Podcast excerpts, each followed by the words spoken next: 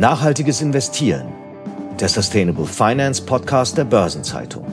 Diese Episode wird präsentiert von Union Investment.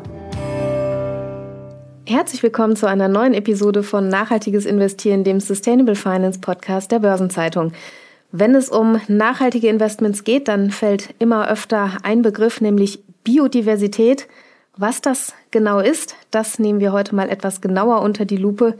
Ich heiße Sabine Reifenberger, bin Redakteurin der Börsenzeitung und bei mir im Studio zu Gast ist heute Sonja Statelmeier-Petru. Sie ist Global Head of Sustainable Investing Client Solutions bei JP Morgan Asset Management und ich sage ganz herzlich willkommen bei uns. Hallo, herzlichen Dank und ich freue mich sehr, dabei zu sein. Jetzt ist meine erste Frage, ich musste diesen Titel gerade zugegeben ablesen. Was macht ein Global Head of Sustainable Investing Client Solutions? Was ist Ihre Aufgabe und vielleicht können Sie mal in zwei, drei Sätzen sagen, wie sind Sie oder Ihr Team in der Organisation im Asset Management auch verankert? Also ich fange vielleicht äh, gleich mal mit dem sozusagen größeren Team an. Also wir haben ein Sustainable Investing Team mit knapp 40 Kollegen und dieses Team setzt sich zusammen sozusagen aus drei Säulen. Wir haben Kollegen im Bereich Investment Stewardship. Das sind die Kollegen, die Engagements mit Unternehmen führen oder Proxy Voting ähm, leiten. Dann haben wir ein Team Sustainable Investing Research. Das sind die Analysten, die sich jetzt, sag ich mal, aktuell vorwiegend mit dem Thema Klima zum Beispiel beschäftigen, aber eben auch Biodiversität, weil, wie Sie gesagt haben, das ist ein aufkommendes Thema oder auch zum Beispiel mit dem Thema ESG Scores. Und dann sozusagen die dritte Säule ist das Team Client Solutions, das ich leite. Wir sind ähm, auch ein globales Team und unsere Aufgabe ist es eigentlich, unseren Kunden zur Seite zu stehen. Ich würde mal sagen, bei allen Fragen, die das Thema ESG umfassen, also es können Themen sein, wo die Kunden sich mit dem Thema vielleicht zum ersten Mal beschäftigen oder da anfangen. Aber es sind auch schon sehr viele Themen oder auch viele, sage ich mal, Investoren und Kunden, die sich sozusagen mit bestimmten Themen aus dem Thema Nachhaltigkeit beschäftigen, Biodiversität oder Klima. Ähm, da haben wir eben sehr viele Gespräche mit unseren Kunden und wir helfen da sozusagen mit unserer Expertise weiter. Wir können auch immer berichten, was wir sozusagen im Markt sehen, weil wir uns eben sehr viel mit Kunden austauschen und aber natürlich dann auch Lösungen anbieten, sozusagen in der Kapitalanlage, also im Investmentbereich, die wir sozusagen bei JP Morgan zur Verfügung stellen unseren Kunden. Und da ist auch mein Team immer beteiligt. Dann lassen Sie uns doch mal auf dieses Thema Biodiversität kommen. Das haben Sie schon gesagt, es ist eins, was immer öfter fällt. Was versteht man denn überhaupt unter dem Begriff und verstehen da alle dasselbe drunter? Ich habe manchmal den Eindruck, es ist auch so ein Wort, was noch nicht ganz ausdefiniert ist. Wie erleben Sie das? Ja, also es ist ein, ich sage jetzt mal, relativ neuer Bereich, gerade in der Kapitalanlage. Es ist aber so, dass das Thema Biodiversität an sich eigentlich aus drei Ebenen ähm, sich zusammensetzt. Da gibt es die genetische Vielfalt, die Artenvielfalt und die Ökosystemvielfalt. Also das ist sozusagen der generelle Begriff. Und wenn man sich das äh, Thema überlegt, ist eigentlich alles, was wir machen, also die ganze Wertschöpfung, alle Rohstoffe, gehen ja auf die Natur zurück. Das heißt, dass die Natur eigentlich eine sehr große Rolle spielt. Die war aber, wie ich vor, vorhin schon gesagt habe, in der Kapitalanlage wurde die bisher ja nicht wirklich ähm, groß reflektiert. Das hat sich ein bisschen geändert seit dem Thema Klima, Klimawandel und eben Klimainvestitionen. Das war so ein ähm, erster Schritt. Aber das Klimathema, was jetzt ja schon ein bisschen, sage ich mal, weiterentwickelter ist, hängt natürlich auch sehr stark mit dem Thema Biodiversität zusammen. Und da gibt es sozusagen Einflüsse aufeinander, die man sozusagen betrachten sollte. Und deswegen ist es schon noch so, dass ähm, bei dem Thema Biodiversität, das ist ja ein Unterthema aus dem Bereich Naturkapital, und da verstehen jetzt noch nicht alle, glaube ich, das Gleiche, die, die über das Thema sprechen, weil es einfach auch so ist, es gibt eigentlich keine Standards oder keine globalen Richtlinien, wo sich alle danach richten würden. Und das ist so ein bisschen die Schwierigkeit bei dem Thema. Was heißt das denn dann konkret mit Blick auf ähm, Investitionsmöglichkeiten, Kapitalanlagen? Welche Instrumente gibt es da schon und wie fügt sich das sozusagen ein in dieses breitere Feld an nachhaltigen Investments, was ja schon, sagen wir mal, jetzt vielleicht seit ein paar Jahren zumindest sich deutlich weiterentwickelt hat? Also da gibt es verschiedene Bereiche, die wir beleuchten können. Ich würde mal ähm, anfangen bei dem Thema, das vielleicht auch noch nicht so ganz entwickelt ist, aber das ist das Thema Daten. Also ich glaube, man sagt ja immer so schön, dass das, was man messen kann, kann man dann auch managen. Deswegen man braucht eigentlich immer Daten und Kennzahlen. Und da ist es bei dem Thema Biodiversität eben, wie gesagt, noch etwas schwierig. Also da sehen wir sehr viele Lücken. Das wäre aber so ein erster Ansatz, wie man sich dem Thema nähern kann. Diese Lücken kann man sozusagen eher ortsgebunden aktuell noch füllen. Also da gibt es jetzt noch keine globale Sicht. Zum Beispiel im, sag ich mal, ein bisschen Gegensatz zu dem Klimathema. Da hat man sich schon, sag ich mal, global auch drauf geeinigt. Es gibt die Treibhausgasemissionen zum Beispiel. Da gibt es Methodologien, wie man die messen kann. Und da hat sich so die ganze Welt, sag ich mal, drauf geeinigt. Das ist eben noch anders bei dem Thema Biodiversität und deswegen kann man da eigentlich ortsgebundene Tools und Daten nutzen, die aber eben dann sehr schwer generalisierbar sind oder dass man die wirklich dann von einem Gebiet auf ein anderes anwenden kann. Deswegen da gibt es noch Lücken, aber ich glaube, das wird das Thema, das wir in den nächsten Jahren sehen werden, dass da sozusagen immer mehr Daten zur Verfügung gestellt werden. Da gibt es auch Organisationen und Initiativen im Markt, ähm, die sich eben dem verschrieben haben. Deswegen, das ist eigentlich der, sag ich mal, ein, einer der Schritte. Der nächste Schritt, und das ist sozusagen der Bereich, auf den wir uns bei JP Morgan Asset Management aktuell konzentrieren, dadurch, dass die Datenlage eben noch nicht so gut ist, nutzen wir eben unser Engagement, also unsere Diskussionen mit Unternehmen, auch unseren Zugang zu Unternehmen, den wir haben, dass wir über dieses Thema äh, mit den Unternehmen sprechen. Wie sieht das dann konkret aus? Wie regelmäßig machen Sie das? Also die Regelmäßigkeit, die stellt sich so ein bisschen daher, was sozusagen der Schwerpunkt ist. Weil manchmal ist das Thema, dass wir im ersten Schritt eigentlich möchten, dass die Unternehmen wirklich auch sozusagen diese Daten uns zur Verfügung stellen oder sie auch in einem, in einem Reporting, ähm, sie die wiederfinden können. Das ist so der erste Schritt. Und das ist natürlich etwas, das äh, passiert meistens jetzt nicht von einem Monat zum nächsten, aber da kann man schon sozusagen in absehbarer Zeit natürlich dann mit dem Unternehmen sprechen und darauf hinwirken, dass auch dieses Reporting zum Beispiel ähm, passiert. Es ist aber schon auch so, dass es eben dadurch, dass es diese Einheitlichkeit nicht gibt, ist es oft für die Unternehmen auch nicht so einfach zu verstehen, was eigentlich wirklich die Frage ist. Und deswegen haben wir uns bei JP Morgan haben wir sozusagen ein, so einen Leitfaden oder eigentlich ähm, jetzt äh, mittlerweile zwei Leitfäden erarbeitet, wie man zum Beispiel mit dem Thema Plastikverschmutzung umgeht oder Wassermanagement. Und innerhalb von diesem Leitfaden kann man dann sehr gezielt Fragen stellen, also dem Unternehmen Fragen stellen und dann auch sehr gezielt sagen, zum Beispiel, welche Informationen wir da von dem Unternehmen ähm, erwarten würden. Aber das heißt, man muss es runterbrechen auf Regionen, auf Produktteilbereiche, Teilprobleme, um es überhaupt irgendwie erstmal handelbar zu machen, jetzt im ersten Schritt. Genau, das ist ganz wichtig, dass man da auch wirklich auch nicht, ich sage mal so ein bisschen überfordert wird von dieser Fülle an Informationen, die quasi fehlen, sondern dass man schon sagt, man konzentriert sich vielleicht auf ähm, zwei Kennzahlen jetzt in dem Fall und sagt, okay, also für welche Sektoren wären diese, diese Bereiche denn wirklich auch finanziell und materiell? Also das ist sozusagen auch immer ein Treiber, den aus der Sicht wir uns die Unternehmen anschauen.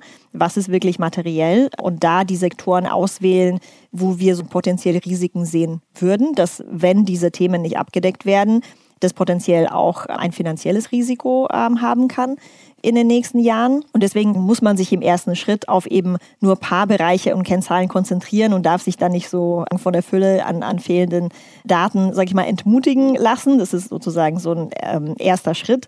Aber das ist ein weiterer Ansatz, den wir, den wir machen, also über das Thema Engagement. Und ein weiterer Bereich, der dann, sage ich mal, vielleicht eher aktuell noch für institutionelle Investoren interessant ist, ist das Thema Investments in Wald- und Forstwirtschaft. Und das ist dann eine alternative Assetklasse. Also man, man investiert sozusagen in Wald wo das Thema Biodiversität natürlich eine sehr große Rolle spielt. Und das ist dann eine Richtung, die wir jetzt eben vermehrt sehen von vielen unserer Kunden, dass die da danach fragen und wir da eben auch ein Angebot haben im Haus als JP Morgan, weil wir eben einen Wald- und Forstwirtschaftsfonds haben. Das ist dann wahrscheinlich auch so ein bisschen der Aspekt CO2-Kompensation oder worunter fällt das? Genau, also der spielt potenziell auch eine Rolle, weil viele Investoren, die sich zum Beispiel ein Net Zero Ziel gesetzt haben, das heißt, sie wollen die Emissionen reduzieren und die Emissionen, die noch übrig bleiben, die dann neutralisieren, die sehen, dass sie eben, gerade wenn es große Investoren sind und in sehr viele Sektoren, sehr viele Assetklassen investiert sind, dass sie wahrscheinlich mit ihrem Investmentportfolio nicht auf diese Null kommen werden. Das heißt, die brauchen oder werden negative Emissionen sozusagen äh, brauchen, um das Portfolio dann auf diese Net Null zu bekommen. Und das ist oft der Treiber für viele, ähm, gerade Versicherungsunternehmen, Pensionsfonds und so weiter, die auch einen langen Anlagehorizont haben, dass die sich eben mit diesem Thema beschäftigen und die Waldinvestment sozusagen als natürliche Senke da aktuell für sie eine attraktive Assetklasse sind, die sie sozusagen in ihr Portfolio mit aufnehmen können. Wie ist das denn im Bereich Biodiversität, wenn Sie sagen, er entwickelt sich noch? Wie stehen denn Angebot und Nachfrage da gerade zusammen? Gibt es da eine Seite, wo Sie sagen, dass das überwiegt? Also ist es so, dass man viele Investoren hat, die sagen, ich würde gerne, ich weiß nicht wie, oder gibt es vielleicht auch Angebote, die noch sehr erklärungsbedürftig sind? Wie würden Sie das einschätzen? Also ist es schon allgemein eher ein neues Thema. Da gibt es natürlich, sage ich mal, Regionen auf der Welt, die auf natürliche Art und Weise zum Beispiel sehr viele Wälder haben. Und da habe ich immer das Gefühl, da sind die Investoren meistens schon, ist es ihnen bekannt und sie kennen sich da aus und haben potenziell auch schon Investments in Wald- und Forstwirtschaft. Für andere Investoren ist es eher eine letztendlich eine neue Assetklasse. Das heißt, die müssen sich schon auch erstmal damit beschäftigen und wollen natürlich genau verstehen, ne, wie ist irgendwie das Risiko- und, und Return-Profil, was heißt es denn wirklich, wie verhält sich dieses Investment im Investmentportfolio. Deswegen, da ist schon noch sehr viel Erklärung nötig. Der nächste Punkt ist, dass wenn man sich eben die sogenannten Carbon Offsets anschaut, also diese negativen Emissionen, die man ähm, da potenziell herausziehen kann, das ist ja auch noch ein relativ neues Thema. Und da gibt es eben noch sehr viele Unbekannte. Da ist es auch äh, gerade im Markt jetzt noch nicht so etabliert und auch die Player sind noch nicht wirklich etabliert. Deswegen herrscht da noch relativ viel Unsicherheit. Und deswegen da ist es schon nötig, dass man auch wirklich in die Tiefe mit den Kunden geht und ihnen erklärt, wie, wie das Investment funktioniert. Das heißt, es kann aber sein, dadurch, dass noch so wenig definiert ist, dass Sie mit einem Unternehmen sprechen, bestimmte Kennzahlen abfragen und vielleicht der nächste Asset Manager ganz andere haben möchte. Also für die Unternehmen, die Kennzahlen liefern müssen, ist es wahrscheinlich ein enormer Aufwand. Aus diesem Grund gibt es eben auch Initiativen im Markt, die eben versuchen, diese Herangehensweise sozusagen zu generalisieren und auch eben so eine gewisse Art von Standard zu schaffen. Das ist zum Beispiel die äh, TNFD, das ist die Task Force for Nature-Related Financial Disclosure. Die ist sehr stark angelehnt an TCFD. Das äh, wird Ihren Hörern vielleicht potenziell auch ein Begriff sein. Und da geht es eben darum, dass man sich sozusagen einigen möchte, was sind eigentlich die Rahmenbedingungen, was sollen die Unternehmen so veröffentlichen, welche Kennzahlen, welche Daten und wie soll man eigentlich mit dem Thema umgehen. Und durch diese Initiative kann das sozusagen im Markt dann ähm, dazu führen, dass dann eben potenziell die Investoren oder auch hoffentlich die gleichen Fragen, die gleichen Anforderungen an das Unternehmen stellen, weil sonst ist es, glaube ich, auch für die Unternehmen wieder sehr schwierig, da auch wirklich immer die Antworten parat zu haben, wenn jeder Investor nach einer anderen Kennzahl fragen würde. Kann man denn die Perspektive haben, dass es da eine globale Einheitlichkeit gibt oder ist das eher weniger realistisch? Weil Sie sagten ja schon, es ist vieles auch regional dann abhängig von den Gegebenheiten vor Ort, von ganz vielen externen Einflüssen. Kann man überhaupt eine komplette Einheitlichkeit schaffen oder muss man sich darauf einstellen, dass es immer gewisse regionale Unterschiede dann doch geben wird?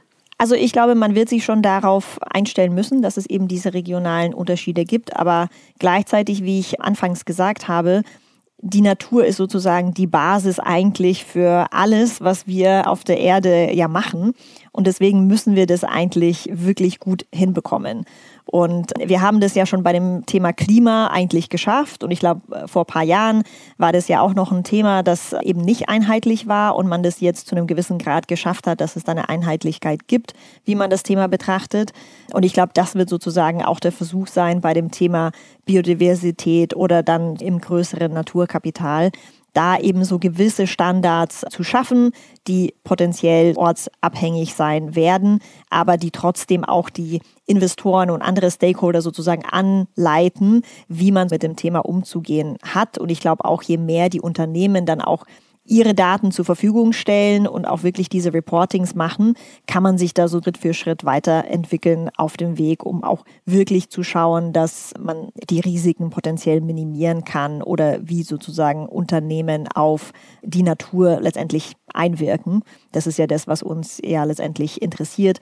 Und deswegen glaube ich schon, dass es da eben Wege gibt. Aber wir werden nicht nur den Privatsektor brauchen, sondern wir werden auch zu einem gewissen Grad den öffentlichen Sektor brauchen, also Regulatoren, Policymaker und so weiter. Das wird ganz wichtig sein, dass da alle in die gleiche Richtung arbeiten. Was sind denn die Motivationspunkte für Investoren, sich damit zu befassen? Ist es wahrscheinlich weniger Rendite? Ist es Risikovermeidung? Also was würden Sie sagen, sind so die, die Aspekte, die Ihnen begegnen, wenn, wenn Leute sich da jetzt näher mit befassen? Was treibt die an?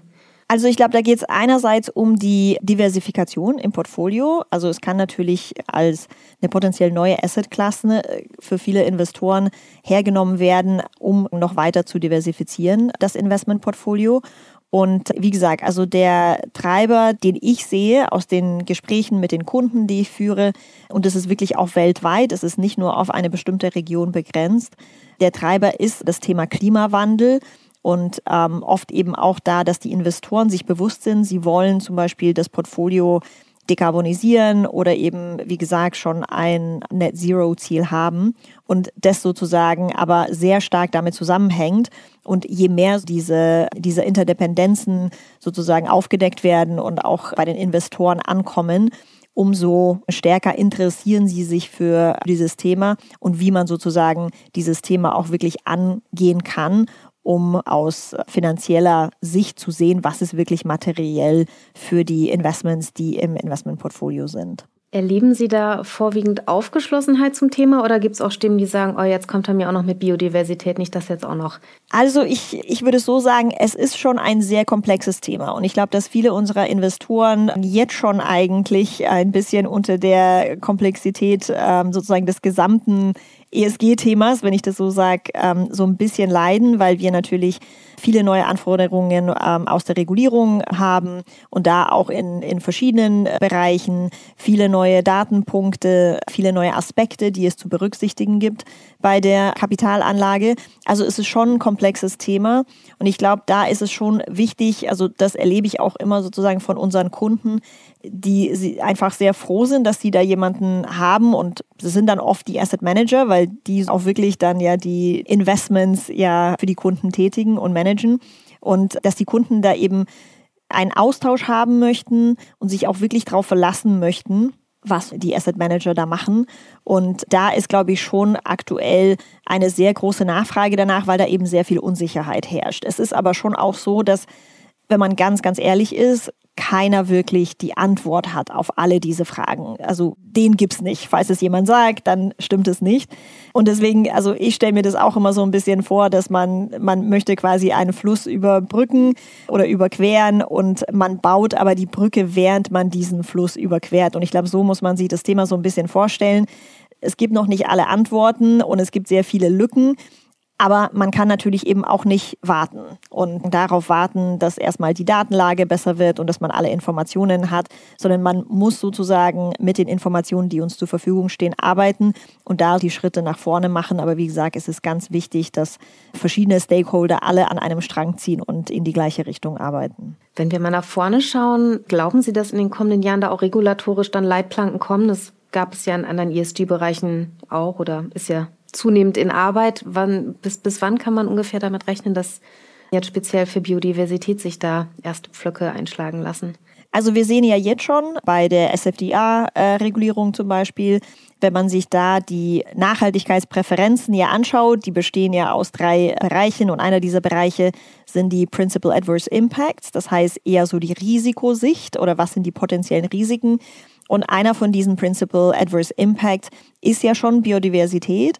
Das heißt, da sieht man eigentlich, dass es auf jeden Fall schon eine Rolle spielt. Wie gesagt, wenn man sich da dann die Datenlage dazu anschaut, ist die noch nicht optimal.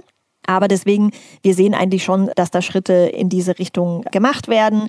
Wir wissen ja auch, dass die nächste COP rund um das Thema Biodiversität, die wird ja 2024 stattfinden. Und da wird ja auch in die Richtung gearbeitet, dass man eben zu einem, sag ich mal, eher globalen Standard oder einer globalen Sicht hinkommt. Deswegen, ich glaube, das ist ein Thema, das wird uns eigentlich ab jetzt die nächsten Jahre auf jeden Fall begleiten.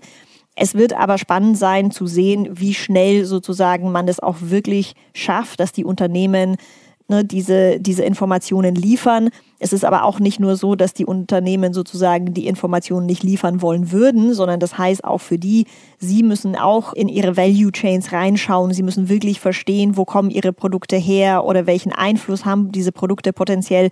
Und es ist schon alles sehr komplex. Deswegen, das wird uns auf jeden Fall noch die nächsten Jahre beschäftigen. Das klingt so, als ob es tatsächlich der Komplexität nochmal einen Dreh draufsetzt. Es ist ein ganz spannendes Thema und glaube ich auch ein großes gemeinsames Lernen innerhalb der Branche voneinander und miteinander. Vielen Dank, dass Sie heute mal da waren und uns da ein bisschen Einblick gegeben haben, auf was wir uns da noch einstellen dürfen. Das war Sonja Stadelmeier-Petro von JP Morgan Asset Management. Schön, dass Sie heute dabei waren. Vielen Dank für den Besuch im Studio. Herzlichen Dank.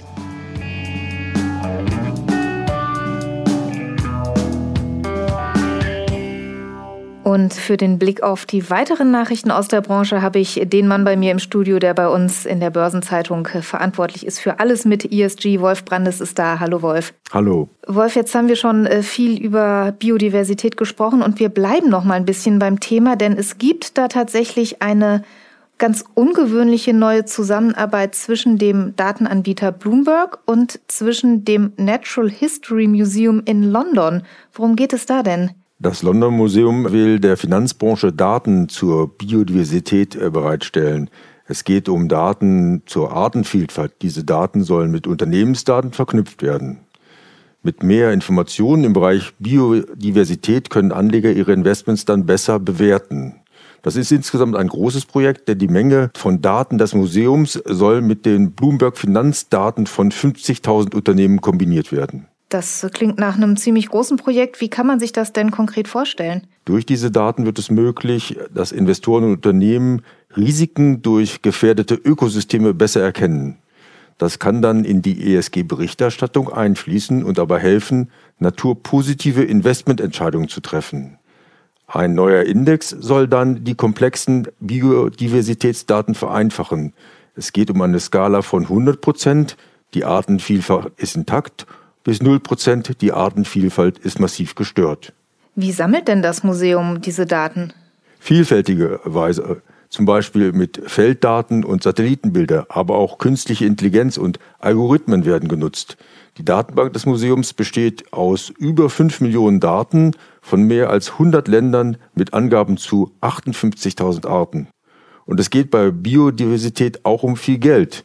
Die Natur trägt jedes Jahr nach Angaben von Bloomberg mehrere Billionen Dollar zur Weltwirtschaft bei. Die Hälfte des gesamten Bruttoinlandsprodukts der Welt hängt von Natur und Ökosystemen ab.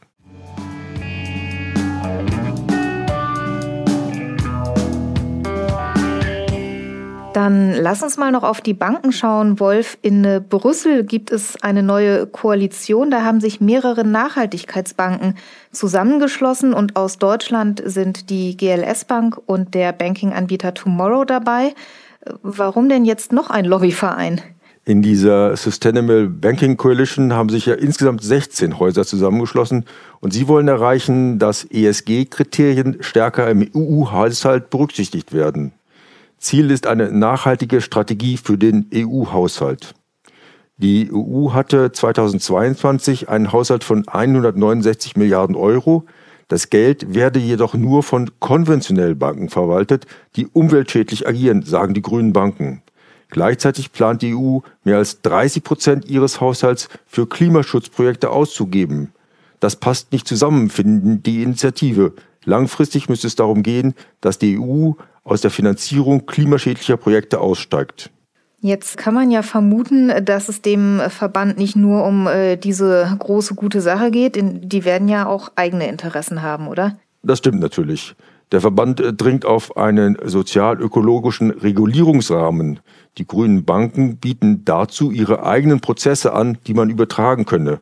Also insofern bringen Sie sich als Modell ins Spiel. Das ist natürlich praktisch. Was stört die neue grüne Bankenkoalition denn äh, am meisten im aktuellen Vorgehen? Also Sie, Sie sagen, dass äh, 2022 rund 673 Milliarden Dollar über Kredite an Unternehmen der fossilen Energiebranche geflossen sind. Das soll aufhören. Und dann könne auch die Transformation gelingen. Die neue Organisation hat sich dazu drei Schwerpunkte gesetzt. Die bessere Repräsentation von ESG-Finanzinstituten, eine Stärkung des Green Deals und die Schaffung eines eigenen EU-Rechtsrahmens für nachhaltige Banken.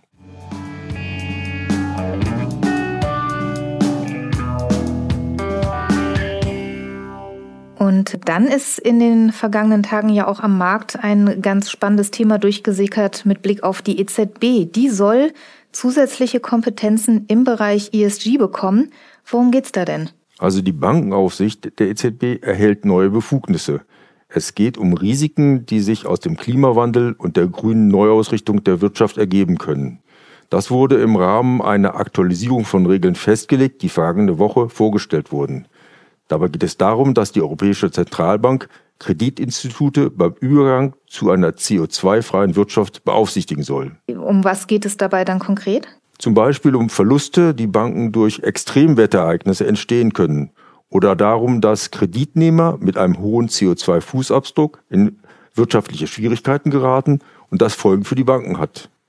Die EZB wird nun ermächtigt zu intervenieren, wenn solche Risiken nicht ordentlich gemanagt werden. Der EZB geht es aber auch um eine mögliche Bedrohung für die finanzielle Stabilität des Systems. Handeln soll die EZB auch, wenn es Risiken gibt, die sich aus Übergangstrends ergeben. Ist das denn jetzt alles schon in trockenen Tüchern? Nein, das ist erstmal eine vorläufige Vereinbarung zwischen dem Europäischen Parlament und den Mitgliedsländern, die noch bestätigt werden muss. Mit der Ausweitung der Befugnisse der EZB sollen auch Spannungen zwischen europäischen Bankaufsehern abgebaut werden. Bislang war nämlich oft nicht klar, wie stark die EZB die Banken in Sachen Klimaschutz unter Druck setzen darf. Das wird uns also noch ein bisschen begleiten. Du wirst für uns am Ball bleiben. Dankeschön schon mal bis hierhin für diese Einschätzung. Danke, Wolf Brandes. Danke auch. Und das war auch schon die letzte Episode von Nachhaltiges Investieren für dieses Jahr. Damit Sie auch schon was haben, worauf Sie sich perspektivisch freuen können, kann ich Ihnen schon mal sagen, dass der Finanzplatztag der Börsenzeitung am 6. und 7. März 2024 stattfinden wird. Und es wird im März auch ein Online-Seminar zur Nachhaltigkeitsberichterstattung nach CSRD und ISRS geben, vom 20. bis 22. März bei unserem Eventbereich BZ Live. Diese Termine können Sie sich gern schon mal vormerken. Die Links dazu finden Sie in den Shownotes zu dieser Folge. Und wir hören uns an dieser Stelle wieder am 11. Januar 2024. Bis dahin Ihnen allen vom gesamten Team von Nachhaltiges Investieren einen schönen Jahresausklang, frohe Feiertage und einen hoffentlich erfolgreichen Start ins Jahr 2024. Und bis bald hier bei Nachhaltiges Investieren. Wir freuen uns auf Sie im nächsten Jahr. Machen Sie es gut. Das war Nachhaltiges Investieren, der Sustainable Finance Podcast der Börsenzeitung. Diese Episode wurde präsentiert von Union Investment.